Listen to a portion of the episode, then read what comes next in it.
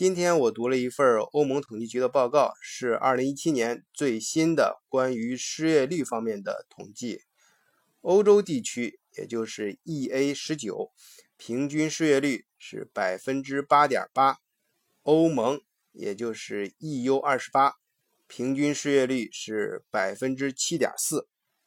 其中失业率最低的三个国家分别是捷克百分之二点七。马耳他百分之三点五和德国百分之三点六，而失业率最高的两个国家是希腊，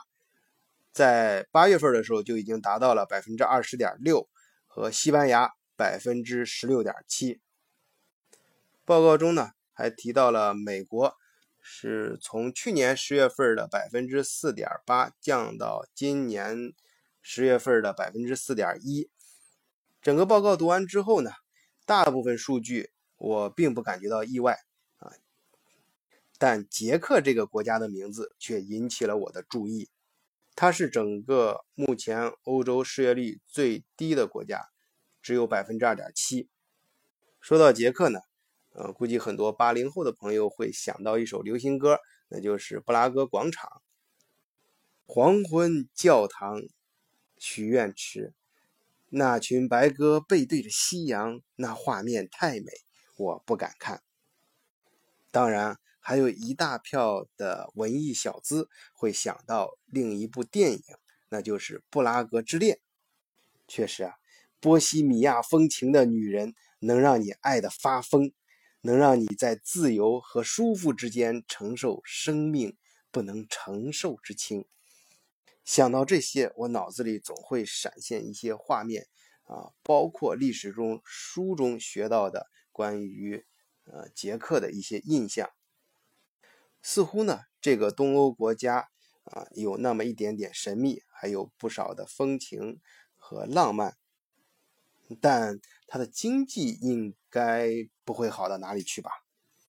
而实际上并非如此，它可比我们想象的要富得多。而且是，尤其是这几年，对于中国来说啊，捷克这个国家对于我们“一带一路”的战略和呃，或者说是新丝绸之路，呃，在欧洲的经济延伸，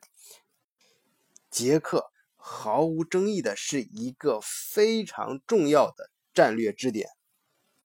谈到捷克，我们不仅要欣赏它的文学。艺术和文化，对于我们中国更具有现实意义的是，好好看一看它的经济和工业。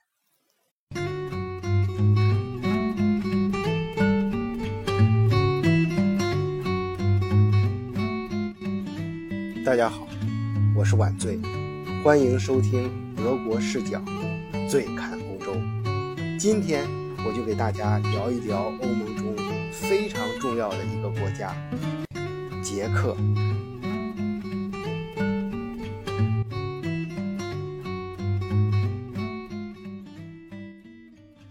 我还记得在海德堡读语言班的时候，学生宿舍里有一个邻居是学汉语的德国朋友，他叫 Lucy，他的母亲是捷克人。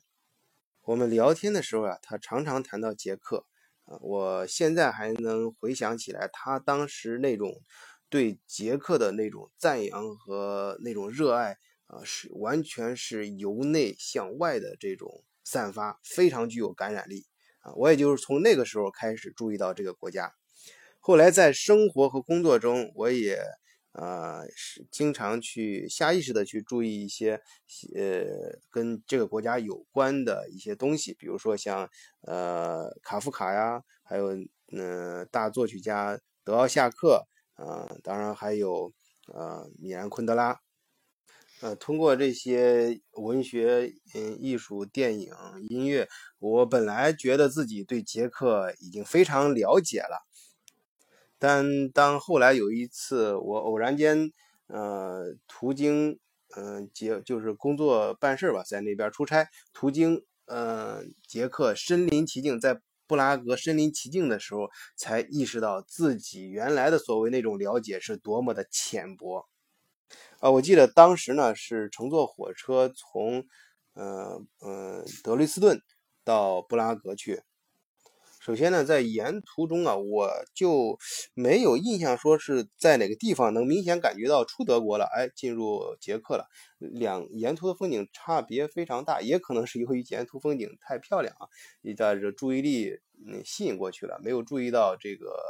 呃经济设施方面的一些变化啊，呃，而且在进入布拉格之后呢，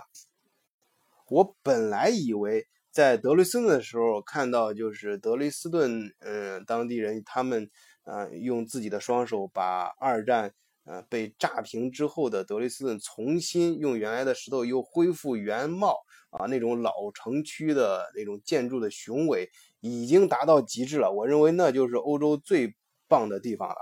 可是到了布拉格之后呢，我才发现，呃，这个地方是这个布拉格的老城区啊，这个建筑才是。呃，真正的它，它至少是更加丰富啊，对对人的这种呃内心的这种冲击力和感染力更强更深。就比如说它的色调啊，它不仅有这种老建筑的各种风格的变化，而且它这个色调的安排是我在欧洲其他城市所看不到的。呃，还有它的，我印象中最最给我。最不一样的感受是，它的很多一些小街虽然看上去非常旧，但是并不破啊，就是很旧，就旧的很有味道啊。呃，而而你并不会觉得好像是有破败的，没有任何就是破败的感觉。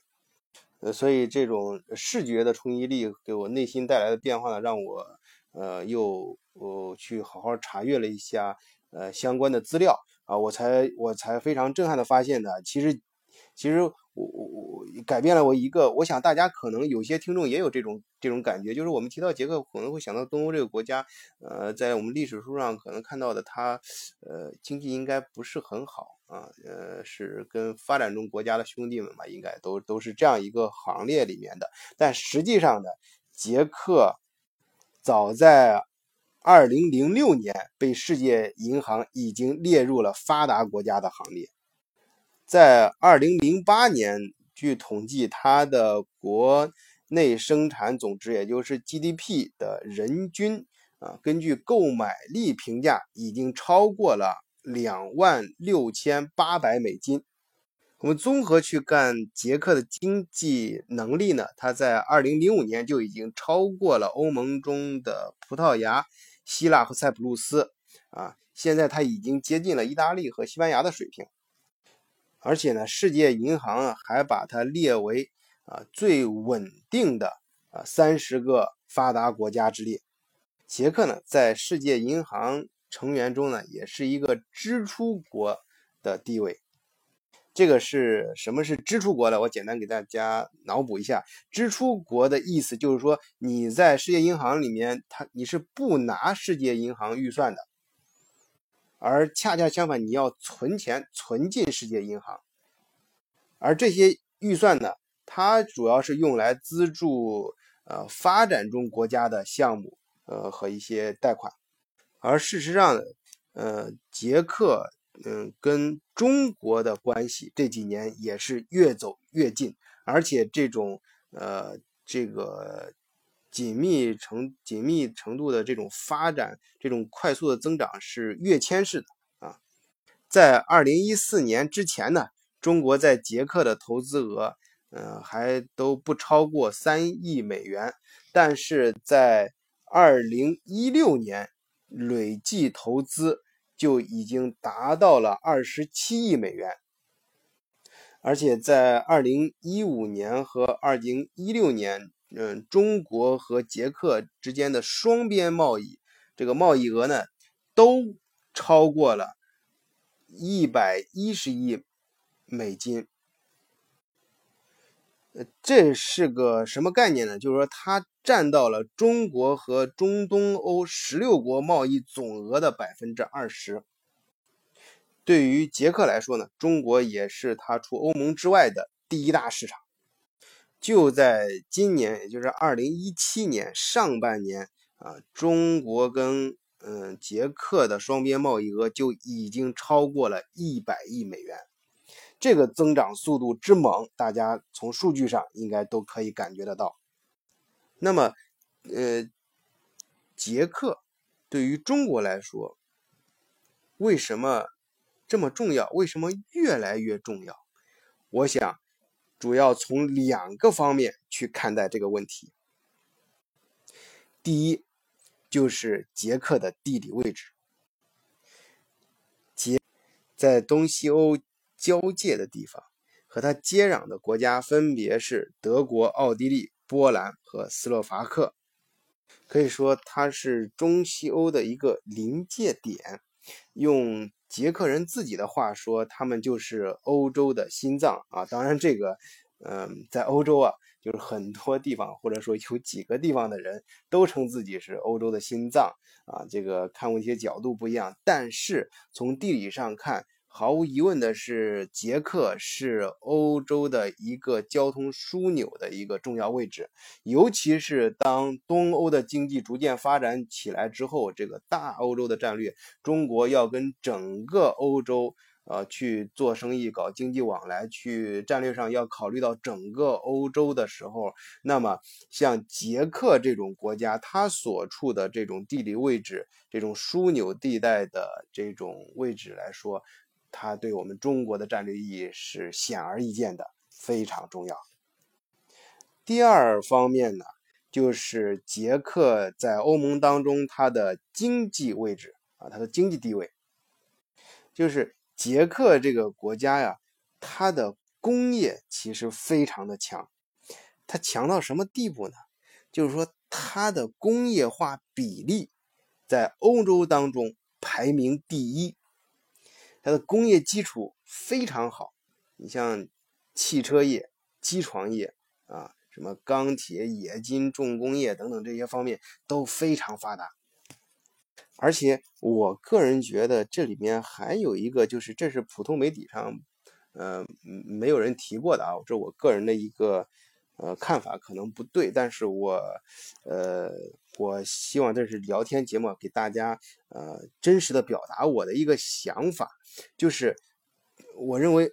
在欧洲啊，就是你的经济的位置，呃，就要看你跟德国有多近。而对于东欧来说，跟欧洲工业最近的和它的呃这种联系最亲密的一个国家就是捷克。捷克最工业上它的国民生产总值的贡献率最大的一个企业，其实就是斯柯达。呃，斯柯达可不像大家想象和我们咱们中国人接触的，就是斯柯达轿车。你要知道，捷克列车系统也全都是由斯柯达啊自己生产的，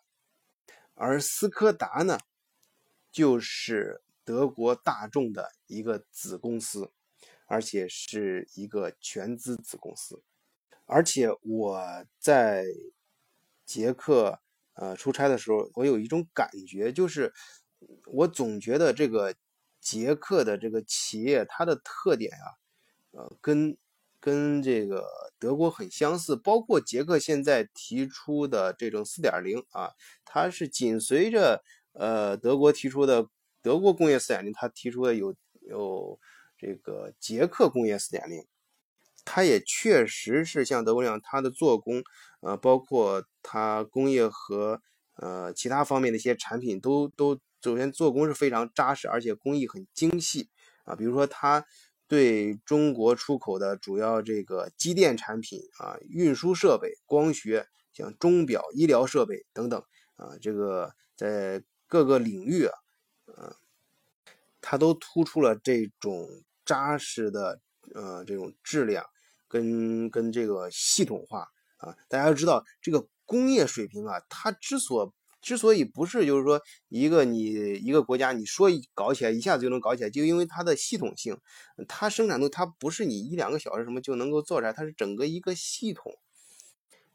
呃，这个我可以举一个小小的例子，就是我在资料上读到过一个陕西一电站。啊，购买过捷克的一个锅炉设备，啊，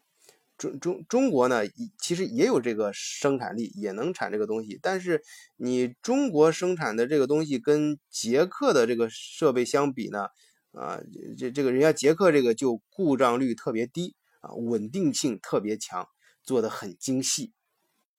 啊，这也是我个人的一个小小的建议啊，就是我遇到的很多国内的投资家什么的，他他的来欧洲之后，他们的很多的重点和注意力是放在西欧几个国家，但实际上，呃，我觉得捷克呢跟中国是有很多，就是中国人应该更能够理解和。互补性甚至更强的一些地方，因为中国和捷克两个国家，它都是处在这个经济的换挡期啊啊，中中国有这个中国制造二零二五，其实中国制造二零非要跟德国的四四点零，它有些地方不是说那么的接得上趟啊，那也不是它它并不是说咱们比它人家差多少，有些就是它不是很合拍啊，但但是捷克呢，可能由于历史原因，它这个。捷克工业四点零啊，跟中国在很多领域，尤其是在汽车机械制造啊，呃，这个航通用航空这些领域呢，它都有很强的这种呃互补性和这种合作空间。而且什么？就是说我的意思是。到欧洲，你看整个欧洲的这种经济分布，要看整个一个生态分布，在它是非常有层次感的。而捷克所处的这个层次呢，它就是一个，呃，假如说做一个不太恰当的比喻，我们要到欧洲来买东西，捷克这个地方肯定是一个性价比非常高的一个地方啊，甚至我个人感觉它应该是一个性价比最高的地方，就是说我们既可以。买到我们想要的，我们嗯，中国制造二零二五想要需要的那些东西、技术啊和一些资源，而且呢，它的。呃，需要付出的成本，这个这个成本不指的光是钱啊，就是来这边呃做投资和购买技术的人都能听得懂我我说的什么意义，什么呃，就是话里面背后是指的是什么事儿啊？大家都都都明白，就是不止不仅仅是花多少钱的问题，呃，它还有一些其他成本啊。这在捷克可能这个成本要低很多，而且效率要高很多。啊，当然了。捷克也并不是，我也不是专门给捷克做广告啊，是，呃，它也有它的问题，比如说它的政府相对来说就不是那么的稳定啊，呃，就是曾经有人我看有资料上这样写过，就是形容德形容捷克的政府呢是属于是呃嗯十年之内换八个总统。不过好在呢，就是捷克它属于正规的这个欧盟成员啊，成员国，所以说它的大体的这个政治框架呢是在欧盟体系内部的啊，就所以说它政它大体的这个还是相对来说比较稳定，所以我对捷克的认识前后的转变还是比较大的啊。最后呢，我想去再谈一谈，嗯，再稍微深入一点谈一谈。嗯，我对这个捷克的文化，这个也绕到老话题，就是我在谈一个经济的时候，就是往往喜欢就是从日常的一些文化或者是艺术方面入手去谈，但是谈到经济，谈到政治，最后还是想回到文化，因为我始终觉得，呃，一些更有意思的东西会在文化中折射出来。呃，这个落这个落脚点呢，就是我最后想谈到我最喜欢的一个作家之一卡夫卡，